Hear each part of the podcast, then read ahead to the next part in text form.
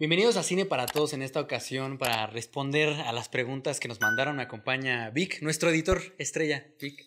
¿Qué tal? ¿Cómo están? Espero que todo bien. Acá Sebas el Blanco. ¿Te Hola. conocen como Sebas el Blanco? Sebas el Blanco. Y los viernes de, de fin de semana creo que soy Sebas el Gris. Por otras- por otras razones. razones. Eh, Isaac, Isaac, ¿cómo andas? Todo chido, todo chido. Ya listos para responder. Están densas estas, ¿eh? A ver. sí, creo que Ahí sí. les va. La primera pregunta dice: ¿Cuáles son las cualidades que debe tener la industria para ser una comunidad real? Dice Eric Adrián Santiago García. ¿Una qué? No escuché. Una comunidad real.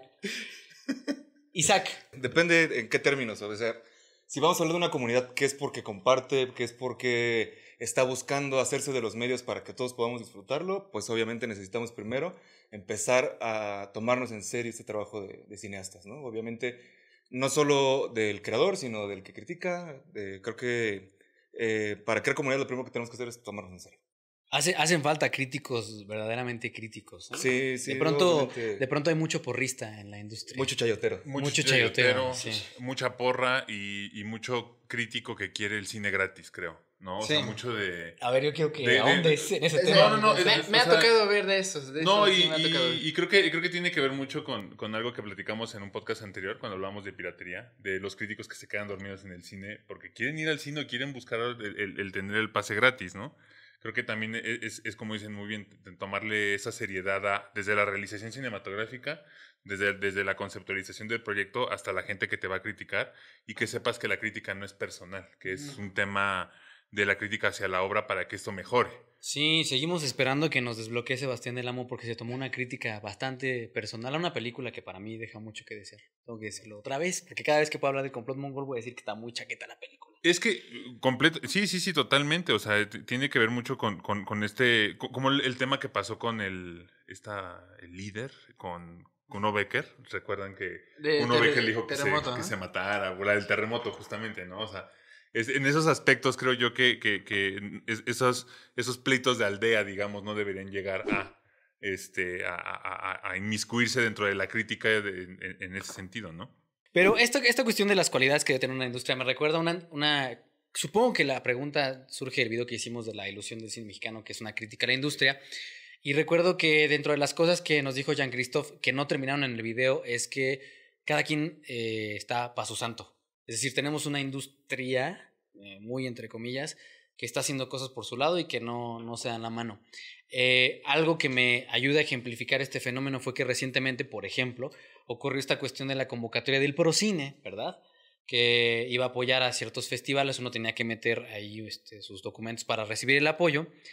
Los dos festivales que estaban en puerta, que se podían meter en problemas por la falta de apoyo, eran Shorts y Guanajuato, si no mal recuerdo. Y el resto de los festivales se hicieron de la vista gorda y solo Guanajuato y Shorts, que son muy buenos festivales, dijeron, a ver, se están retirando los apoyos por esto y esto y esto y necesitamos los apoyos como festivales que somos, que no sé qué, no sé qué, no sé qué, no sé qué. Los demás festivales, Callado. calladitos, ¿eh? Pero entonces se mete la convocatoria y Morelia se queda sin, sin apoyo, Sin apoyo. y salen los porristas a decir, es que ¿por qué Morelia, que es un festival que has hecho esto? Y nadie niega eso, nadie niega eso. Todos estamos a favor de que Morelia es un, es un gran festival, pero salieron todos estos personajes a defender que Morelia no había recibido el apoyo y pasó lo peor, que, que yo creo que es lo peor. Salió Sergio Mayer a decir, se le va a dar un apoyo especial al festival. Y uno se pregunta, ¿por qué le vamos a dar un apoyo especial? Otra vez, entendemos que Morelia es un gran festival, pero ¿por qué? ¿O todos coludos? Otro Otro- Sí, Exacto, sí, obviamente. O sea, podría ser uno de los festivales más importantes del país, pero eh, ¿qué características le, le dan que tenga este apoyo especial? ¿no? Y, y eso demuestra el punto de Jean-Christophe, que, que es que no hay una unión. Cada quien está jalando para su pa' su molino molino. y no hay una unión. Y entonces cuando, cuando nos afectan, entonces ya saltamos como industria. ¿Por qué nos estás afectando? Bueno, es que eso venía desde antes. Sí. ¿Y por qué no te manifestaste cuando estaban afectando a otros? Porque ¿cuál es la dinámica del, cuál es la- el pensamiento de la, in- de la incipiente industria en México? Vamos a ver, a él que lo está afectando directo, vamos a ver cómo le va y dependiendo de cómo salga, entonces ahora sí yo, algo, yo voy sí. a maniobrar. Antes no. Entonces tengo que ver cómo salen librados Shorts y Guanajuato. Y entonces como ya no me apoyaron a mí, pero sí a Guanajuato porque Shorts no recibió apoyo, entonces ya salto. Entonces creo que, creo que el primer paso sería eso, unirse Es una cosa que no pasa. Y no nos unimos por egos de cineastas, y no nos unimos porque hay eh, perspectiva de negocio en otros espacios, y no nos unimos por mil cosas. Entonces yo creo que lo primero es unirnos como críticos, criticar sin miedo a represalias cuando hay que criticar y como, y como este, Audiencia. espectadores, como audiencia, apoyar a las películas que merecen ser apoyadas. ah, Yo creo que ese sería el primer... Es- eso es algo que yo también quería comentar. O sea, yo siento que desde ese lado, o sea, es, tiene que estar por todos los lados, tanto los cineastas como los festivales, los distribuidores y también la audiencia en general. Este. Sí puede ser, yo siento que del lado de la audiencia tiene que tomarse un poco más, este, darse las oportunidades hacia espacios en donde se puede dar, este, ya independientemente de la plataforma en la que lo escojan, pero que la audiencia esté abierto a, a, a ver nuevas, nuevas propuestas. Eso es lo que yo siento que podría hacer que cambien y de aún así, este, conforme lo que la audiencia vote, o sea, conforme la audiencia se dirija, es hacia donde se van a estar dirigiendo tanto los productores como los directores, como todo eso en Mm. general. Sebas, ¿ibas a agregar algo? No, era Isaac. el que- Sí, yo iba a comentar, eh, esto es, un- es muy similar a, a lo que sucedió con el Imer. Resulta que ahora todos los mexicanos escuchamos radio en todo momento. Todos crecimos con reactor. Ajá, todos son correctos, ¿no? Entonces, pues obviamente iba, iba muy de la mano de tu comentario. Es como, pues si nosotros no vamos al cine a ver las propuestas, pues tampoco va a crecer la, la industria y tampoco van a crecer las propuestas y tampoco va a crecer eh, la crítica ni nada porque no hay un público allá afuera para, para ver, ¿no? Estos datos que, que se lanzaron en, en este análisis de una película con muchos espectadores, pues es ridículo. Una película con ocho espectadores y después venía una que tuvo creo que 120 espectadores. O sea, la ganancia de 435 pesos. Es grosero. Pues es, es, es absurdo también tomando en cuenta la el can- catering. Exacto, es, o sea, es, como, es muy irrisorio todo este, este, esta comparación de gasto de la película a, a- a lo que genera, ¿no? O sea, es, es como bien complicado y como bien dicen, o sea, a final de cuentas es, ahora resulta que todo el mundo quiere defender el cine mexicano cuando no se atreven a ver una película de cine mexicano como en su caso Sueño en otro idioma, que creo que la reestrenaron como dos o tres veces, ¿no? No, la, la verdad es que lo, lo platicábamos fuera de cámara, que el público tampoco se quiere eh, responsabilizar. O sea, el público dice, es que el cine mexicano salen puras basuras, pero estrenan aquí Emoji la película y es el único mercado del mundo en el que recauda 360 millones de pesos. Sí, es lo que iba. Eh, La fuga de cerebro se da para bien y para mal, ¿no? Tenemos a un Del Toro que tiene ahí sus, sus ondas de autor que, que- que proponen algo y tienes a Derbez que está haciendo lo que sea, pero no es una industria mexicana. Está sacando presupuestos de otro lado porque aquí tampoco se le igual y no, no encontró la oportunidad de hacerlo. Y entonces, pues para bien y para mal, eh, el- la industria no está creciendo aquí, está, está llevándose a, diferentes talentos. talentos. para allá. Y eso va de la mano con la siguiente pregunta que nos hacen desde Colombia. Eh, Melissa Rosas dice, ¿qué políticas o directrices deben ser tomadas desde las administraciones de América Latina para generar más cine de calidad? ¿Qué cine de calidad? ya vamos a empezar. Sí, ya vamos a empezar. Es que, digo, digo, creo que es algo muy, muy, muy interesante ese tipo de preguntas que salen con base en el video de, de- de- que sacas del anuario y después con este libro que habla del Tratado de Libre Comercio. Porque es bien, bien interesante esta, esta cuestión que, que, que, se, que se da en el ensayo de, de, de que el, el simple hecho de querer apoyar cine mexicano, en, el- en nuestro caso, no sé, no sé, digamos, las políticas que tengan en Colombia, en, en Argentina. Que, en- que nos ponían ahí que era muy similar. O sea, en Argentina nos decían que no hay ni industria, que todo está acaparado por el cine estadounidense. En Guatemala nos decían, puta, en Guatemala En Perú también te habían comentado. Ajá, que era el, mi- exactamente es el mismo caso. Entonces entiendo la naturaleza de la pregunta de qué políticas públicas ¿no? se podrían este, implementar. O sea, porque, porque aquí, por ejemplo, se puede decir mucho que, que, que existe este fomento al cine mexicano, ¿no? Que, que se hacen 200 y tantas películas. al año. 186, 186 Sí, películas. tampoco. No, bueno, o sea, pero me refiero que, me refiero, por ejemplo, no es un número extenso, pero tampoco es, o sea, digamos, a diferencia de la situación del país, son un número de películas lo bastantemente, o sea, que en un año se pueden ver perfectamente, ¿no? O sea, un, un dato que, que no dijimos en el video que es muy importante es que pensábamos que la relación de estrenos estadounidenses con, el- con la- con los estrenos mexicanos era muy dispar. O sea, dijimos, bueno, si el cine mexicano solo está jalando el 8% de los, del público, debe ser porque los estadounidenses están estrenando más películas. Y nos dimos cuenta que no, es lo mismo. O sea, los, los gringos estrenan 125 películas y los mexicanos estrenamos 115 películas. Y aún así los gringos se quedan con el 90% de la taquilla y los mexicanos con el 8%, cuando en realidad, para que sea equitativo, tendría que ser el 30%. Y eso, digamos, vienen los optimistas, quizás. Sí, viendo, Sí. exactamente. Sí, que todo el mundo quiera ver este sueño en otro idioma o que no haya estas películas con ocho espectadores. La camarista o algo por el Sí, la camarista que todavía, todavía ni se estrena, creo, la va, y la va a tomar Cinépolis, entonces creemos que va a tener un buen estreno. Y que, y que creo que también tiene que ver mucho con, con esa, con, o sea, que, que va muy aunado a la primera pregunta y algo que mencionaban al inicio, que, que no se toma en serio. Por ejemplo, en los Arieles, creo que del año pasado, de hace dos años, que se premia, con la, la película más premiada fue La Cuarta Compañía y ni siquiera se había Ni estrenado. siquiera No, so- subió el actor y dijo, ah, qué padre que el que premiaron mi actuación, pero ni yo he visto la película. Ni yo he visto eso, o sea, o sea, e- e- eso es a lo que voy, o sea, ¿cómo, cómo se toma en serio esta industria, no? O sea, desde, desde por ejemplo, que en, en el sentido de, de los, los, los pasados Arieles, que, que fuera, de, o sea, se hacen en la Cineteca Nacional y, y, y, y tú lo ves como espectáculo de televisión. Es un espectáculo de televisión horrible, o sea, algo que ni siquiera te llama la atención como... O sea, de No, tanto que se quiere defender esta industria, ¿no? Pregunta de trivia, ¿cuántos espectadores creen que tenía el Facebook Live de la premiación? No sé, en la 100, página de la academia. Como 100, yo creo. menos. 200 espectadores. 200 espectadores. Chido, ¿eh? O sea, ¿cómo pretendes levantar lo que sea cuando solo atrae tu, pre- tu premiación más importante atrae a 200 personas? Entonces, yo, o sea, yo de- dentro de lo que platicamos ya haciendo este video y haciendo el análisis, eh, hay dos políticas que me llamaron mucho la atención. La del peso en taquilla, decíamos, si el peso en taquilla se siguiera cobrando, ya de por sí el, boleto es muy caro, este año hubiéramos recaudado 320 millones de pesos que se hubieran ido a apoyar distribución, exhibición, eh, producción, 320 millones de pesos, es, muy, es un gran monto. Sí, no y es- no- no- y no nos decía. Jean-Christophe que en Francia se acostumbra cobrar entre el 3% y el 10% del boleto, de lo que se genera de cada boleto para apoyar a la industria francesa. Sí, la industria Entonces es algo que no suena descabellado considerando que somos la cuarta cinematografía mundial en venta de boletos.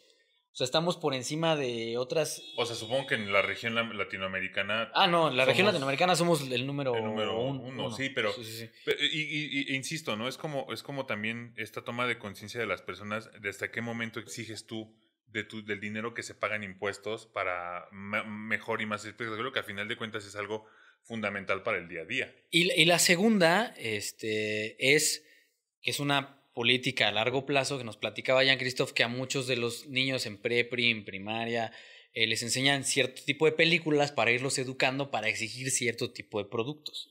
Entonces es ganar, ganar, porque por un lado puedes ir a ver Avengers y, y que recaude los mil millones en Francia, pero de esos mil millones un porcentaje se va a ir a tu industria. Entonces ahí ganas. Y por otro ganas porque generas una industria que no va a ir a ver Emoji la película, que no va a decir eh, por un lado, ah, es que cine mexicano es basura, pero ay, Emoji la película, voy a llevar a mis 17 hijos, este, a mi abuelita y a mi tío y a mi... A toda la familia. Como Y al ¿no? perro. Entonces, Sí. generas una, un- un- espectadores que, que también piden cierto tipo de películas. Pero, digamos, esta, para poder implementar esta política que se les enseñe en películas, primero tenemos que solucionar que nuestro índice de eh, educativo, no, de Ah, la educativo sea más de tercero de primaria. que es- es- sin meterse en geopolítica, la zona tiene un enorme problema de educación, tiene un enorme este, problema de, de corrupción y de tantas cosas que impiden que no solo la industria del cine, sino a, todo a nivel eh, bellas artes crezca. Sí, ya no hablar del teatro. Sí, no, ya. Este, O sea, es, ¿qué necesitamos para empezar? Eh, Dejar de hacer planes a, a cada que dura un periodo presidencial. ¿Sabes por qué se rió Sebas? Porque estaba pensando en el Fonca. Sí, totalmente. No, y, y- o sea, y que, y, que, y que, por ejemplo, al menos en la situación mexicana, tiene mucho que ver en esta cuestión de reducción de costos de cultura y todo este tipo de cosas, ¿no? Que, que también es una, es una tras otra, ¿no? O sea, casos de corrupción, casos de que, de que ya son becas que al menos desde mi perspectiva y desde experiencia propia se, se dan previamente, pero bueno, es otro asunto, ¿no? Pero Todos conocemos de realidad. Sí, o sea, es, es a lo que voy yo, ¿no? Es, es un tema en el. O sea, me, me- reí justo, justamente por eso, porque es, es este, esta, esta cuestión de, de a- hacia dónde va ese dinero y cómo se aprovecha ese dinero. Porque pon tú que, que se siguiera cobrando ese peso y se llegara a esa cantidad de dinero. Sí, en qué, te, en qué, ¿En qué se, a qué se va? ¿En qué proyectos Sí, se ¿dónde va va? a terminar? Y exacto, totalmente. Eh, Yo agregaría otro que sería la descentralización de los espacios. Posiblemente eso podría ayudar bastante. O sea, porque en- también he visto comentarios de estados de, o sea, de- del país, de México, en donde no tienen espacios como Cineteca o algo por el estilo. Y es que también es, es- es algo, es algo bien interesante que tiene México, ¿no? Que, que, que, que como toda la cultura está en la Ciudad de México, o sea, o sea, gente que, no sé, que quiere ver, digo, el ejemplo ya está muy, muy citado, Sueño en otro idioma, ¿no? O, o La jaula de oro en su momento. Son películas que en lugares como Durango, ¿no? Que, que tienes que ir a una ciudad que tenga el cine porque quién sabe cuántos cines accesibles tenga Durango, Sonora, Chihuahua y ese tipo de lugares porque justo por lo que dice, o sea, hay una sola Cineteca Nacional que tiene el resguardo de absolutamente toda la historia Eh, fílmica del país. Exactamente. ¿No? Y, y, por ejemplo, aquí puedes ir a la- a la- a la- al cinematógrafo del Chopo, digamos, ¿no? O a otros lugares, que en otros lugares del de, los estados no, no, no tenemos, no hay. O sea, ese acceso a la cultura no está. Y yo, yo nada más ya para concluir con esta pregunta, eh, añadiría una cosa que también nos dijo Jean-Christophe y es que la única diferencia que hay entre Francia y México es que en Francia cada centavo que da el Estado eh, para producir películas está eh, transparentado. Es decir, tú como, como eh, público puedes acceder y ver, ah, esta película se utilizó tanto dinero y cada eh, euro se gastó en esto. En México, para poder acceder a esa información, tienes que navegar en, un- navegar en una página que se hizo eh, para Windows 98 y que, y que cuando Para Internet Explorer. para Internet Explorer, para OL con Ah, llamada. huele, todo te sale Sí, sí, sí. Y cuando llegas más o menos a la puerta de entrada la información, le das clic y viene un teléfono y entonces marcas y te dicen, no, es que eso se ve en la página, como todos los sistemas burocratizados este, en México. Entonces, pues tampoco están transparentados los recursos y pues no sabemos, no sabemos en qué se gastan los cineastas el dinero, pero a veces los vemos estrenar coche nuevo. Coche nuevo. Este, los vemos en- De viaje, De viaje Francia. a Francia. Hoteles de cinco Pero estrellas. están haciendo cursos, güey. ¿Están así? Sí, o, sí, están, sí, sí. o están Entonces, pagándose este- becas en NYU, no sé. ¿Qué, qué políticas o directrices podrían tomar? Pues es muy sencillo, transparentar los recursos. Digo, ese es de- creo que ese sería el primer paso. Pero bueno, vámonos a la siguiente pregunta para ya no echar bilis. Dice Paulín Juaz Juaz desde Instagram. Dice, ¿qué recomiendan para alguien que no puede estudiar en una escuela de cine pero quiere dedicarse a ello? Primero, ver Zoom F7. No, es cierto. Primer Este- comercial. Primer comercial. Ahí tenemos No. Patreon también. Hay un Ah, Patreon el- con cursos de guion. ¿Qué sería lo Ah, primero, Vic? Bueno, yo en mi caso por una cuestión personal, porque yo no estudié cine, yo estudié comunicación. Este, primero sería... Como creo pues, que todos los que estamos aquí. todos los que estamos aquí. Podemos no hablar. No, de- menos yo. No, yo siento que lo primero es tiene, tienes este pues tienes el internet, tienes eh, libros, tienes este páginas, bueno, canales de YouTube, tienes todos esos este lugares maravillosos que te da este para poder aprender y sobre todo yo siento que lo más importante es a, a cine, o sea, eh, hoy se nos da la oportunidad de tener los celulares y pues con eso ya basta. Entonces, con que tú aprendas tanto la teoría y como la práctica y con que así tengas a tus amigos act- actores o, o tus amigos como tal, pues ya con eso ya. ya. Sí, es, es, es mucho. eh, eh, Vic dijo algo muy, muy importante. Tenemos esta hermosa herramienta llamada Internet, en la que te puedes encontrar absolutamente muchas cosas. Digo, fuera del comercial, el trabajo que se ha hecho en Zoom en más de, hace más de cuatro años. Este, no sé, puedes torrentear, digo, por si Luego le va a fomentar la No, maldita o sea, no, pero me refiero, me refiero al acceso que hay en, o sea, eh, hay mucha información. Las o cosas sea, están ahí. Las cosas están ahí, exacto. O sea, el otro, el otro Si día. quieres las tomas. O sea, puedes encontrar libros de, o sea, libros como decía Vic, el otro día vi que los del sentido del cine y la forma del cine de, de Eisenstein están en PDF en internet. O sea, la cosa es buscar, la cosa es entrar a internet, buscar y justo, o sea, es ver mucho cine, hacer cine y... Y leer, leer, sí, leer. Y leer, por Sí, sí, supuesto, claro. sí, leer, leer te da muchas, muchas herramientas para, Sí. para este, para este quehacer, este bonito quehacer Y no, cinematográfico. y no solamente agregaré, porque hay, hay gente que más bien en, lee sobre teoría, o sea, tienes la teoría, pero yo siento que mi recomendación también está en leer literatura. O sea, Sí, también sí, sí, es- sí, eso sí, es- sí, es totalmente. general, o sea, en general, porque la literatura pues te da para enseñar muchas Sí, cosas. totalmente, o sea, ese tipo de cosas, inclusive hasta, no sé, escuchar música, también creo que Eso va mucho de la mano, ¿no? O sea, Creo que, creo que todas estas artes están entrelazadas, entonces hay que entrarle al teatro, hay que entrarle a la música, hay que entrarle al, al cine, hay que entrarle a, pues, a todo lo que puedas. O sea, creo que eso al final ayuda. No sé, alguien como Tarantino que no estudió cine, se, se nota esa pasión que tiene por todo lo que le encanta, como la música, como la literatura, como el, como el, el cine per se. pues todo eso ayuda a que vayas construyendo una identidad mínimo narrativa. Sí. Exactamente. Un, un criterio sobre lo que quieres hacer y lo que quieres ver. Sí, justo cuando empiezas a, a investigar sobre la historia del cine te das cuenta que el 90% de los cineastas que han trascendido la historia del cine no estudiaron en, No es- estudiaron en una escuela de cine. Yo lo que podría decirles como alguien que estuvo en una escuela de cine es que a mí me enseñaron cosas prácticas, pero toda la teoría que para mí, al menos en- desde mi punto de vista, es lo importante porque precisamente estamos como estamos porque no se enseña teoría. Este, pues la encontré ahí en las catacumbas de la biblioteca de la FESA Catlán, ahí empolvadas. Sí, ¿no? Porque los, los alumnos de comunicación de la FESA Catlán no se paran nunca en la biblioteca de la FESA Catlán. cadáver. Y lo digo porque también estudié comunicación en la FESA de, hecho, Catlán. de hecho, en esa biblioteca puede ser el crimen perfecto, by the way. By the way, sí, sí, Ya, sí. ya me imagino a Jerry así empolvando Ah, yo pensaba que libro. en el crimen perfecto. yo dije, dije, no.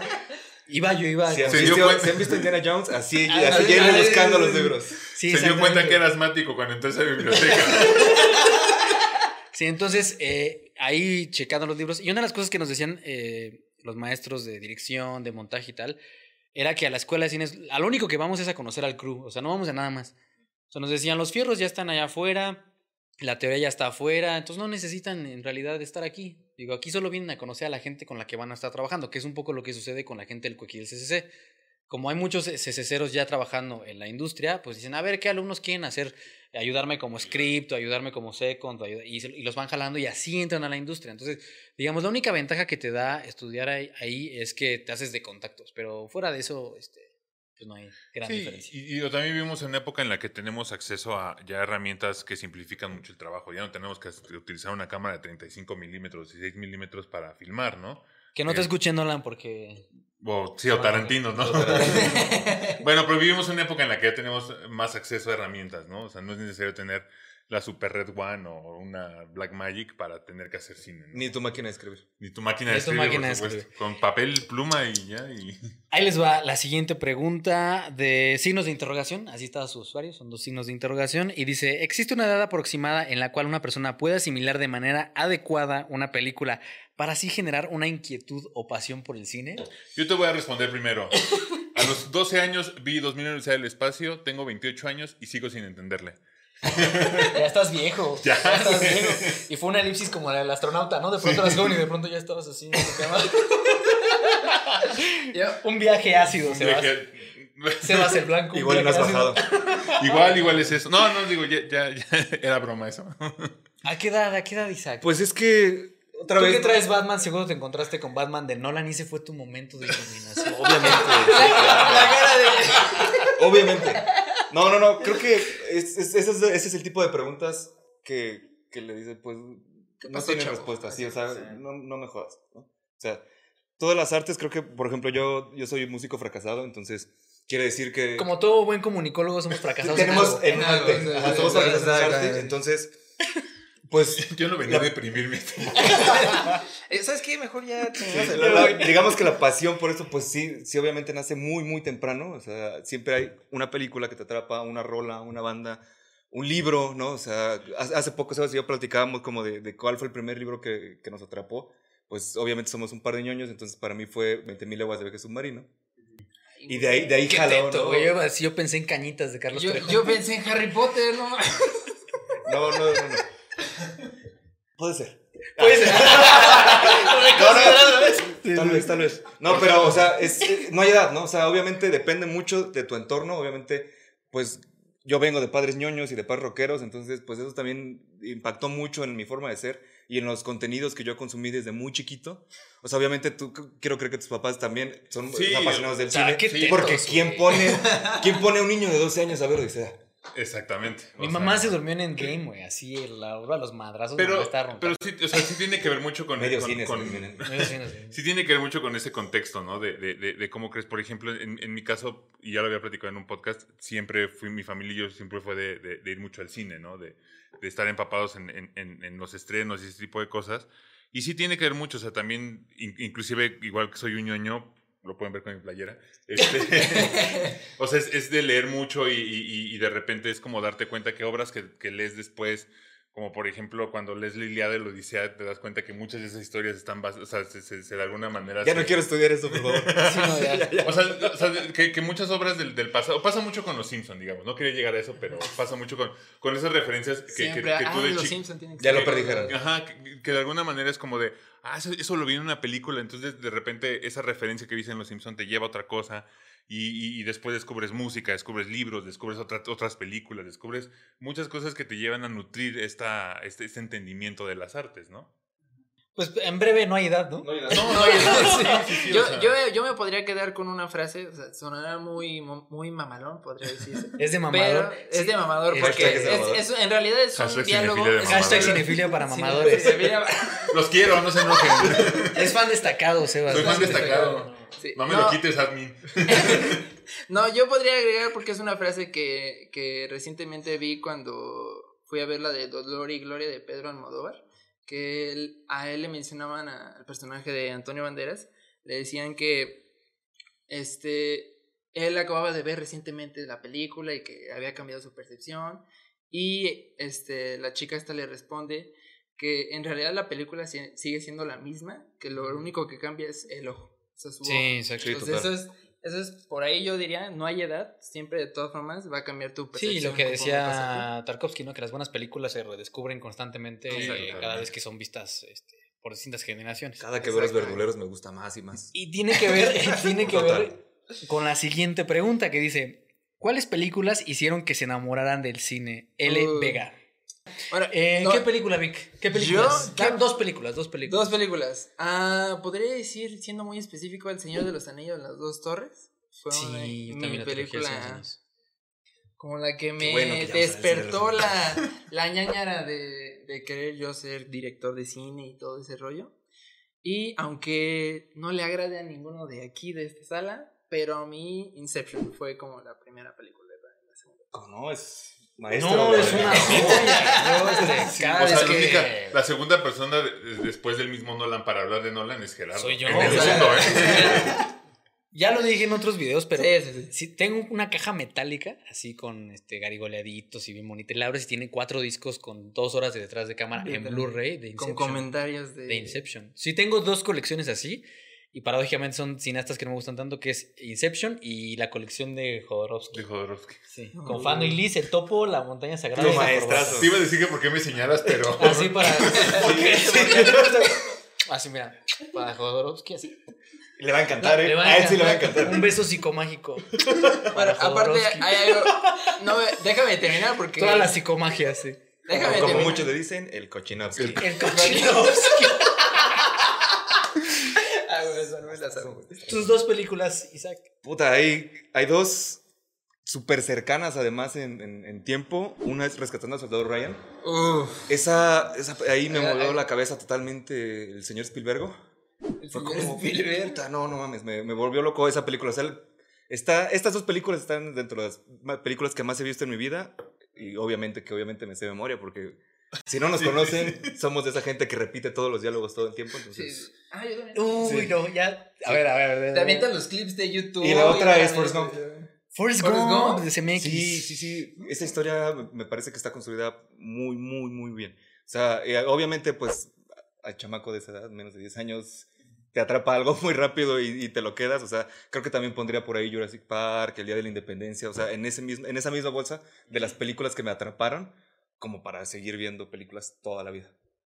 Sebas. Yo es Pulp Fiction, que fue la primera película que. Pulp Fiction. Sí, pensé que iba a decir, pensé que iba a decir este, The Wall de, Al- de, de este, Alan, Alan, Parker. Parker. No, me gusta mucho la película, me gusta más el disco, pero sí es Pulp Fiction y Star Wars. Star Wars fue como, o sea, desde la primera vez que lo, desde la primera vez que vi, ¿Por qué no me desde la primera vez que vi esa, esa secuencia inicial de, de, de, de, de- de este episodio 4, o sea, fue que me enamoré del cine, o sea, el- el- esa manera de contar historias y ya después... Yo no puedo entender Esa cómo alguien... pésima manera de contar Sí, historias, esa pésima manera. pero, pero de que se ven muy bien. Sí, se ve muy bien, o Yo no puedo creer cómo alguien se puede enamorar de un personaje como Luke Skywalker.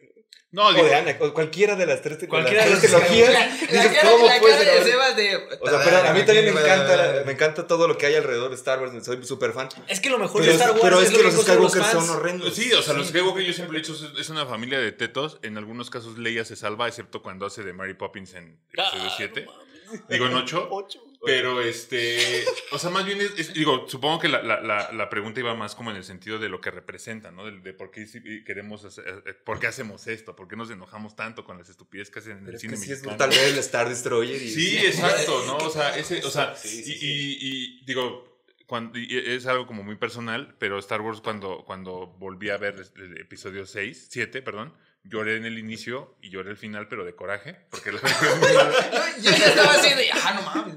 Sí, lloré porque dije, o sea, nunca, nunca pensé volver a ver otra película de Star Wars nueva en el cine Sí, y sí, después, sí, después de tantos años. después de que, después, Sí. ajá, exacto, es más como ese sentimiento, después me di cuenta que lloré, lloré después de coraje porque si iban a hacer eso mejor no hubieran hecho nada, pero sí es no, más- pero pues ahí está Rogue One. Sí, está Rogue One, está Han Solo, que a nadie le gustó. Creo que nada más a ti y a mí nos gustó. Son los, dos asistentes al Eh, no, Pero sí, o sea, creo que sí no es, es Pulp Fiction. A mí sí me gusta Rogue One. A mí tampoco. Pulp Fiction y Star Wars, la episodio 4.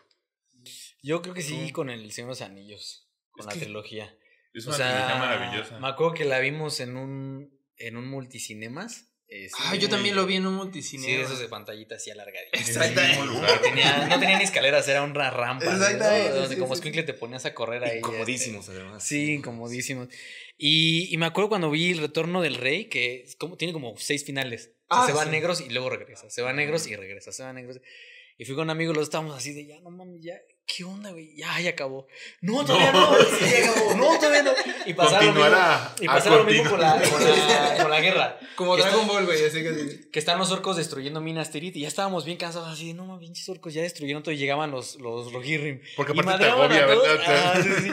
Y, y imagínense en pantalla y llegaban los Rohirrim y de pronto, ah, ya ganaron. Y llegaban Con el los mejor olifantes. discurso de las películas de la Sí, historia. Perdón. sí. Ese es el mejor discurso, lo voy a decir Y siempre. llegaban los olifantes y era así, hasta te cansabas de, de tanto madrazo, ¿no? Que dices, güey, güey están dando y no se acaba y no se acaba y no se acaba. Pero fue una, creo que es una de las experiencias que más guardo, o sea, la vida de, de ver el Señor de los Anillos en el cine.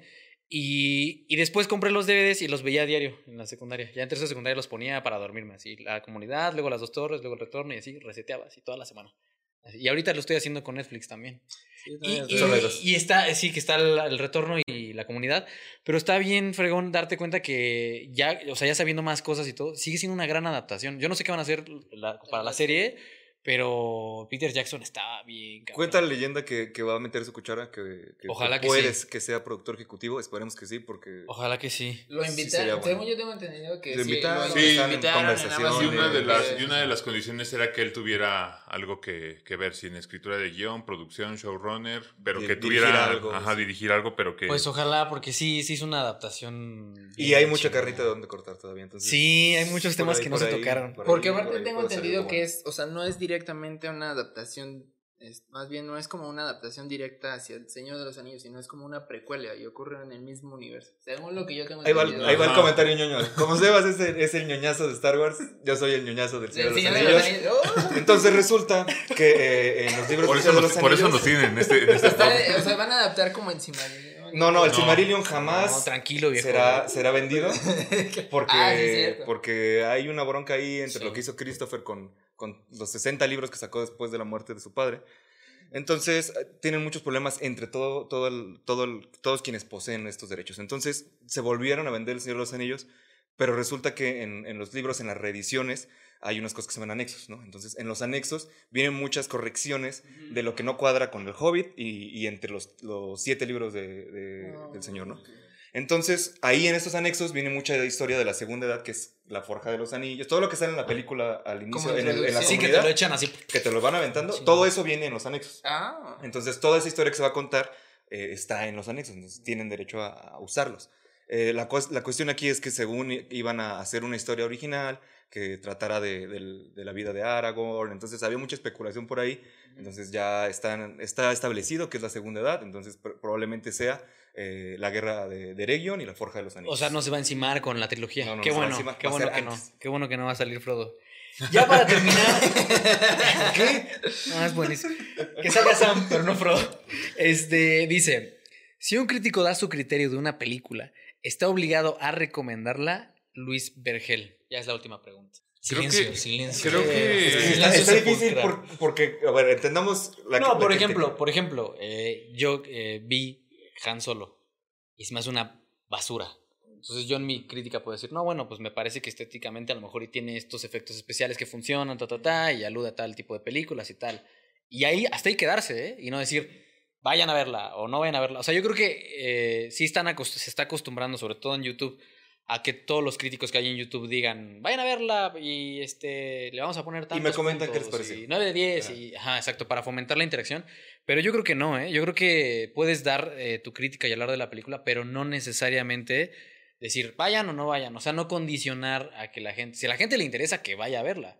Lo que, lo que creo que sí estaba de acuerdo con mucho lo que se decía en el, en el enfoque crítico sobre este tema es que hay que generar conversación, eso sí. Sí. O sea, hacer una reflexión y a partir de ahí que la gente ya intervenga y a lo mejor y te mientan la madre como pasa mucho en el canal o no, pero creo que, creo que por ahí es. O sea, no recomendar, no decir vayan o no vayan, sino abrir una conversación. Pero Es eso, eso, eso va a depender directamente del público, ¿no? O sea, si te refieres a que el crítico solamente da como la, su versión de lo, o su interpretación de lo que él considera la película, y ya para eh, dar como esa conversación que espera el crítico, es de parte de la audiencia que vaya a ver la película. Eso es a lo que tú te refieres, más. Exactamente. Gracias por explicar lo que, lo Sí. que dije. Lo que Jerry quiso decir, Pero, Yo nada más. pero, pero también creo, yo, bueno, creo yo que también tiene que ver con un vicio muy, muy fuerte en, justo con, con, con todo esto que mencionas tanto de lo que se habló en enfoque crítico y lo que el público espera, porque también sí quiero yo suponer que el público espera que la crítica le dé... pretencioso. Te acomodas los lentes y todo. Pues, se me caen. Prende loco. Me refiero a que, a que, por ejemplo, este, mucha gente espera que le des como, como una, una respuesta a ve o no ve. O sea, como que quieren, como que desde la crítica quieren entender si, si, si tienen, si, si van a tener ellos las ganas o no de, de- de ir al, al, al, al- a la sí, que le, película, que le ahorres unos centavos. o Ajá, exacto. Pero, ¿no? pues es que es... Que, que- o sea, que siento yo que ese es un vicio ya muy fuerte, Sí, sí, sí. justamente Por, por todas esas de YouTube que, pues vayan a ver y me cuentan qué les pareció, ¿no? Entonces de repente vas y, y- y la película te parece una porquería y vas y te quejas con Zoom F7 o con cualquier otro canal. Güey, esa película que vi es una reverenda porquería, güey, ¿para qué, ¿Pa' qué? ¿Para qué te hago caso? Cinefilia Como- para mamadores. Entonces- Que le comenté algo muy bonito a Sara de Cinefilia para mamadores. Pongan una captura aquí. Una captura, sí. Este, pero sí, o sea, creo que también es, es, es como ese de, quiero que me digas si voy o no ver la película para después reclamarte si estuvo bueno o no. ¿No? Creo que, creo que ese vicio Ajá, está sí, sí, sí, muy, total. va muy, muy de la mano, creo. Sí, y creo que tiene que ver con el formato, ¿no? Actualmente no se, está, no se está haciendo mucha crítica, se está haciendo reseñas, se está haciendo sinopsis, se está haciendo opinión, Opinión, sí. ¿no? Y, y va muy de la mano porque además eh, el consumo va para allá, ¿no? O sea, tenemos gente viendo gameplays de 60 horas de alguien jugando cualquier juego.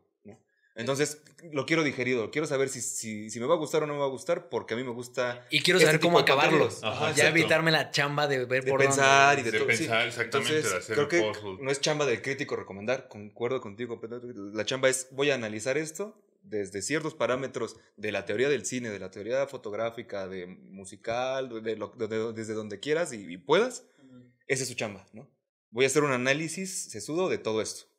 De, de este, de este A veces producto. no tan sesudo, pero, pero bueno. Digamos que es... Depende, ¿no? Que- que- En- quisiéramos, En, en que un escenario quisiéramos. ideal, digamos, ¿no? Que es lo que esperaría. nosotros. Pero, pues no, no, no es su trabajo. Su trabajo es, es analizar el producto.